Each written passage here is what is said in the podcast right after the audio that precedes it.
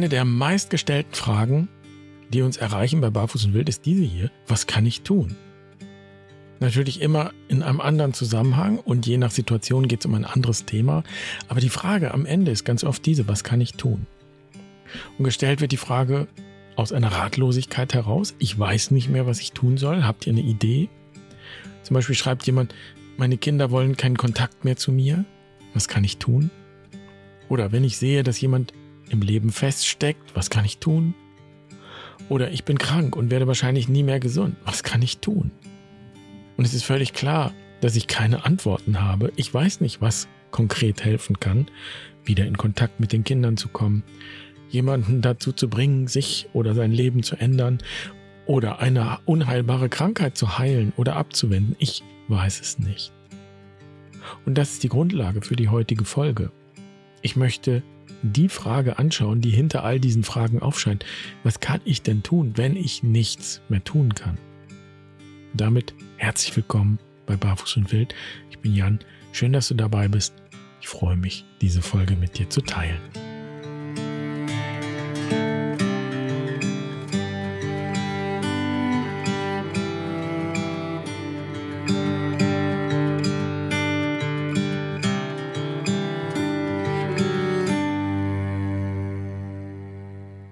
Podcast gibt es ja nur sonntags, aber ansonsten gibt es an jedem Tag, 365 Tage im Jahr, ein Seelenfutter. Jeden Tag eine E-Mail mit einem Spruch oder Aphorismus, mit der Atemübung, einer Frage fürs Journal, einer Stimme aus dem Kreis und so weiter. Und das passt natürlich nicht jeden Tag gleichermaßen für alle Menschen, ist ja klar. Und manchmal kracht es dann auch und das Seelenfutter von dem Tag berührt bei jemandem irgendetwas, wo man merkt, das tut jetzt weh. Vor einigen Wochen zum Beispiel, da gab es eine ziemlich heftige Kritik, jedenfalls habe ich die so empfunden. Und ich kann nicht sagen, dass mich das kalt lässt. Im Gegenteil, denn ich denke dann gleich, dass wir irgendwas falsch gemacht haben oder übersehen haben. Also erstmal das Seelenfutter an dem Tag, das ging so.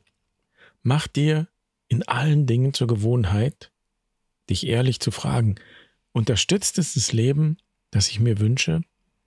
Wenn nicht, lass es los. Und darauf hat Renate geantwortet, als pflegende Angehörige eines schwer von Demenz Betroffenen nehme ich diesen schlichten Spruch in mein persönliches Bullshit-Bingo auf.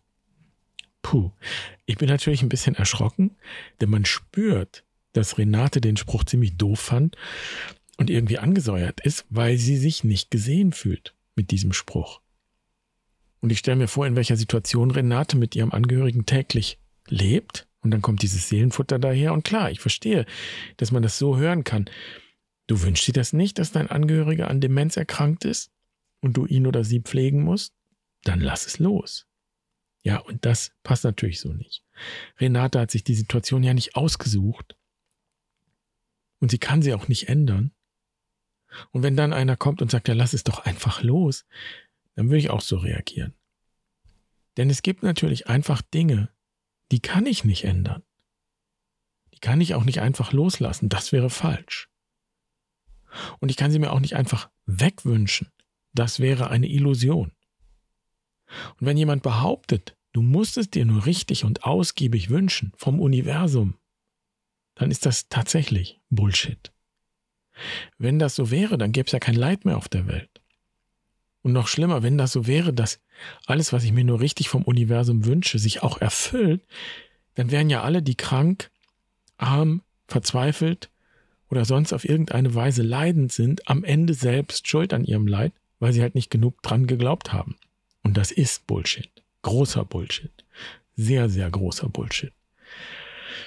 Und wenn ich mir das also nicht einfach wegwünschen kann, dann stellt sich die Frage ja, was kann ich denn dann tun? Was kann ich denn tun, wenn ich nichts mehr tun kann? Was könnte trösten? Was könnte wirklich helfen, mit der Situation klarzukommen? Helfen, meine Würde, meine Autonomie zu wahren? Gibt es etwas, das mich zumindest vor Verzweiflung und Verbitterung bewahren kann? Diese Fragen sind so alt wie die Menschheit. Und die Vorstellung, irgendetwas würde irgendwann kommen und alles Leiden beseitigen, ist wahrscheinlich auch ebenso alt wie die Menschheit. Aber wie wir deutlich sehen um uns herum, ist dieses irgendetwas noch nicht da gewesen. Denn Leiden ist Alltag. Genauso wie Freude auch Alltag ist. Leben ist Freude und Leid. Und das ist kein Trost, sondern vermutlich empfinden das Menschen sogar als Enttäuschung. Und genau das, die Enttäuschung, ist ein wesentlicher Bestandteil jedes gesunden spirituellen Wegs. Im wahrsten Sinne des Wortes geht es darum, die Täuschungen zu erkennen. Nicht das Leid kann einfach so beseitigt werden, aber die Täuschungen, mit denen wir leben und mit denen wir auf unser Leben blicken, die können wir loswerden.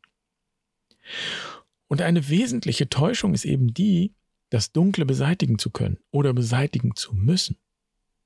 Und es ist in jedem Fall enttäuschend und ernüchternd, wenn wir in eine Situation geraten, vielleicht wie Renate, in der wir konfrontiert sind mit dem, was wir nicht beseitigen können, mit der Dunkelheit, die wir nicht beseitigen können. Und das heißt, wenn die Wünsche und Vorstellungen, mit denen wir unterwegs sind, zerplatzen, wie Seifenblasen, das ist ungeheuer schmerzhaft und herausfordernd. Das ist nicht leicht. Das ist nicht einfach mal eben zu bewältigen. Und doch ist auch das Leben. Auch das gehört dazu. Und wir haben immer die Wahl, wie wir mit dem, was uns das Leben in den Rucksack packt, umgehen. Wir entscheiden, ob wir das Glas halb voll oder halb leer sehen. Und hier geht es nicht um Optimismus oder Pessimismus. Es geht nicht darum, die dunkle Seite zu übertünchen und so zu tun, als wäre alles in Ordnung. Es ist nicht in Ordnung. Und wir haben die Möglichkeit, das genau zu betrachten, es anzuerkennen, es zu benennen. Und so ergeben sich ein paar Dinge, die wir tatsächlich tun können, wenn wir nichts mehr tun können. Wir können zuallererst immer betrachten und anerkennen und benennen. Und das klingt vielleicht banal. Und wenn die Enttäuschung und Verzweiflung groß ist, weil der Verlust groß ist, weil etwas so, wie ich es mir gewünscht habe, nicht mehr geht, dann klingt es hart, das tatsächlich anzuerkennen, anzuschauen. Und doch ist das ein Tun. Indem ich betrachte und anerkenne, bin ich nicht mehr nur Opfer, sondern ich betrachte und ich anerkenne. Und ich spreche aus, was ist. Wir haben hier in Bing eine Manna-Gruppe, also praktisch eine kleine wilde Kirche, die sich einmal im Monat trifft, in der Regel. Und da tauschen wir uns zuallererst über das aus, was uns gerade beschäftigt. Und meistens gibt es eine Menge Probleme und Herausforderungen und manchmal kreisen wir eine ganze Zeit lang, bis sich die Stimmung in diesem Kreis wandelt. So als würde der Sand in einem Wasserglas zu Boden sinken und es entsteht so eine Klarheit. Nichts ändert sich dadurch an den Problemen an sich. Das ist auch kein Kreis, der Ratschläge verteilt. Das vermeiden wir sogar ganz ausdrücklich. Also niemand sagt, du, das kenne ich. Da habe ich einfach das und das gemacht. Probier das doch mal. Wenn das jemand sagt, dann erinnern die im Kreis, die den Rahmen halten, die sozusagen das Feuer hüten, daran, dass Ratschläge meistens doch Schläge sind. Und ich vermute, dass zum Beispiel Renate, um auf das Beispiel zurückzukommen, das Seelenfutter als Ratschlag empfunden hat. Und in ihrem Fall dann als Schlag. Das hat wehgetan. Deshalb keine Ratschläge im Kreis. Alles bleibt stehen und steht für sich. Und dann ergibt sich eine zweite Möglichkeit, also etwas, das wir tun können, wenn wir nichts mehr tun können, was wir immer tun können. Und das ist auch die Erfahrung in der kleinen wilden Kirche hier. Es gibt immer etwas, für das ich auch dankbar sein kann. Manchmal machen wir das auch ganz bewusst im Kreis, eine Runde Dankbarkeit. Und das geht vielleicht erst, wenn wir auch das anerkennen konnten, was eben beschissen ist, um es mal ganz deutlich zu sagen. Denn Dankbarkeit funktioniert nicht, wenn wir damit alles Dunkle und Leidvolle eben übertünchen wollen. Echte Dankbarkeit verträgt kein entweder oder, sondern ist ein und. Ich weiß nicht, was ich tun soll und ich bin dankbar, dass ich darüber in diesem Kreis sprechen kann. Zum Beispiel. Dankbarkeit löscht keine Wahrheit aus, sondern weitet den Blick. Und das ist ein Unterschied. Und schließlich ein drittes. Wir können immer entscheiden, mit welcher Brille wir auf die Wirklichkeit schauen. Dinge, die uns herausfordern, sind auch immer eine Herausforderung, die Brille zu überprüfen, die wir auf der Nase haben, im übertragenen Sinn. Und in der ersten Lebenshälfte schauen wir oft statisch auf die Wirklichkeit. Es gibt ein Ideal und das wollen wir erreichen, da wollen wir hinkommen, ein Ziel. Und dieses Ideal ist natürlich eine Illusion. Das entsteht, wenn wir die Glaubenssätze, die wir gelernt haben, für absolut alternativlos halten. Ich muss es schaffen, wäre zum Beispiel so ein Glaubenssatz. Und dann wäre es erst dann gut, das ist das Ideal, wenn ich es geschafft habe. Und so ein Glaubenssatz, der kann uns stark machen, ungeheuer stark. Und zugleich ist völlig klar, dass wir nicht immer alles schaffen können, sondern auch an Grenzen kommen. Es kommt also in jedem Fall irgendwann irgendwie zu einer Enttäuschung. Und je größer die Täuschung ist, desto schmerzlicher ist die Enttäuschung. Wir erfahren, dass es auch ganz anders ist und anders sein kann. Und wenn wir dann weiterhin statisch auf die Dinge schauen, werden wir immer weiter versuchen, vielleicht krampfhaft, unser Ideal zu verwirklichen, welches auch immer. Und dann leben wir aus der Vorstellung heraus, dass eines Tages alles so werden könnte, wie es sein soll. Und alle Versuche, das Ungewollte, Unpassende, Unangenehme zu beseitigen, machen das Problem am Ende nur noch größer und noch größer. Und an dieser Stelle sind wir frei. Wir können die Brille wechseln. Wir können auch anders auf die Wirklichkeit schauen. Wir könnten auch anders auf die Wirklichkeit schauen. Nicht linear, sondern prozesshaft. Was braucht es dafür? Wenn wir prozesshaft schauen, dann ist alles im Fluss und wir wissen nicht, was kommt.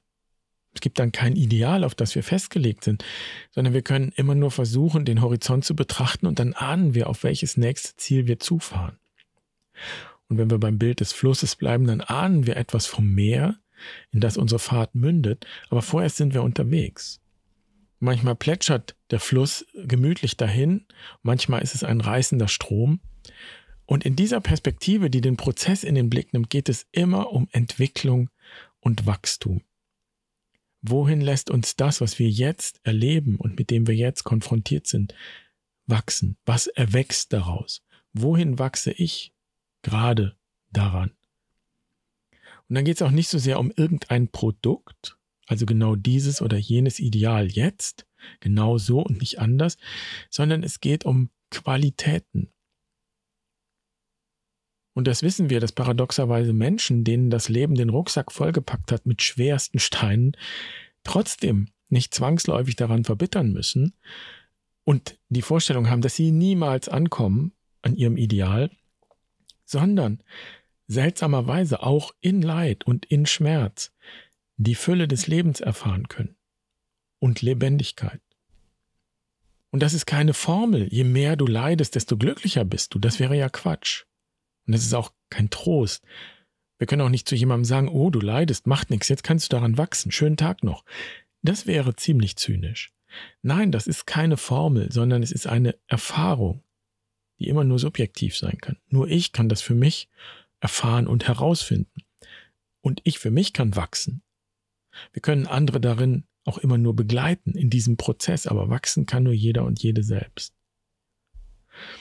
Und wenn ich jetzt aus der Perspektive nochmal auf das Seelenfutter schaue, mach dir in allen Dingen zur Gewohnheit, dich ehrlich zu fragen, unterstützt es das Leben, das ich mir wünsche? Wenn nicht, lass es los. Dann wird vielleicht jetzt klarer, was damit gemeint ist. Es geht gerade nicht darum, irgendwie äußerlich einen Idealzustand herzustellen, bei dem dann alles Leid beseitigt ist und alles perfekt ist. Es geht vielleicht sogar eher darum, genau diese Vorstellungen zu überprüfen unterstützt ein Idealbild, mein Idealbild, so wie ich es gerne hätte, das Leben, das ich mir wünsche. Und wie gesagt, das ist die Frage nach einer Qualität, nicht nach einem Produkt oder bestimmten Ergebnis. Es hilft ja nichts, wenn ich mir vorstelle, dass eine Beziehung nur dann gut und verbunden sein kann, wenn beide Partner ganz harmonisch und ohne Konflikte leben. Und das wäre Produktdenken. Wenn es dann tatsächlich Konflikte gibt und ich sie unterdrücke, dann wird das meinen Wunsch nach Liebe und Verbundenheit nicht erfüllen. Und das wäre die Qualität, um die es geht. Was wäre, wenn ich das Idealbild loslasse und stattdessen frage, wie kann diese Qualität, Liebe und Verbundenheit jetzt und hier in mein Leben kommen? Und du kannst jetzt eigene Beispiele überlegen oder auch für dich selbst schauen, und nur du kannst für dich selbst schauen, wo wünsche ich mir eine Qualität und welche wünsche ich mir? Und wo beschäftige ich mich vielleicht aber tatsächlich damit, ein bestimmtes Produkt zu bekommen? Das heißt, ein bestimmtes Bild, ein Idealbild zu verwirklichen. Und vielleicht ist es auch spannend zu schauen, wo dieses Ideal eigentlich herkommt. Und wenn ich das zu Ende denke und zuspitze, und das wäre dann Punkt 4 auf der Liste, wenn du nicht weiter weißt, du nicht mehr weißt, was du tun kannst, dann kannst du immer noch ganz bewusst nichts tun. Denn auch das gehört zu einem Prozess. Und das bedeutet nicht aufzugeben, wenn du nichts tust, bewusst nichts tust, sondern es kann bedeuten, innezuhalten, zu dir zu kommen, dich zu sammeln, die Spur deines Lebens zu betrachten und zu schauen. Und das klingt nicht sehr sexy in unserer Kultur, ich weiß. Das liegt daran, dass wir das Leben als Problem betrachten, das wir lösen wollen. Aber was wäre, wenn das Leben ein Mysterium wäre, das nicht gelöst werden will, sondern das gelebt werden will?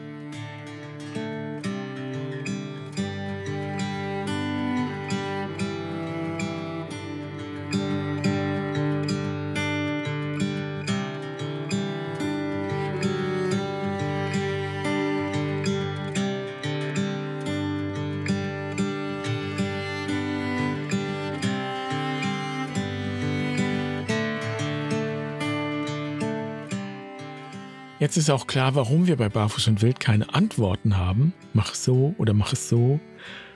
Und manchmal ist es so, dass Menschen aber genau das nachfragen, was soll ich denn bloß tun? Und dann ist da eine Enttäuschung, wenn wir sagen, ja, wissen wir nicht. Wir wissen auch nicht, ob all das, was du erlebst, einen Sinn ergibt. Wir können nur hoffen, dass es einen ergibt und wir können dich unterstützen, das selbst für dich herauszufinden. Und dann ist es wunderbar zu sehen, wenn Menschen davon erzählen, welchen Weg sie gegangen sind. Zum Beispiel schreibt Daniela, Schicht für Schicht löst sich. Und ich habe gelernt, unter all den Verkrustungen, dem Müll und Schutt leuchtet ein helles Licht, brennt ein warmes Feuer, das nie erlischt und auch nie erloschen war, selbst wenn es sich zeitweise so anfühlte. Ich bin dankbar für die Impulse, die Meditationen, die Übungen, die Begleitung und den großen Kreis von Gleichgesinnten, schreibt Daniela, die bei uns die wilde Weisheit gemacht hat. Und das wünsche ich dir auch, dass für dich in allem und unter allem und vielleicht auch über allem das warme Feuer brennt und spürbar wird, das nie erlischt. Ganz gleich, was du gerade zu tragen oder zu ertragen hast. Ich freue mich über Kommentare und Erfahrungen. Vielleicht magst du was teilen. Bin gespannt. Und dann wünsche ich dir eine schöne Woche Schön, dass du dabei warst. Mach's gut. Bem.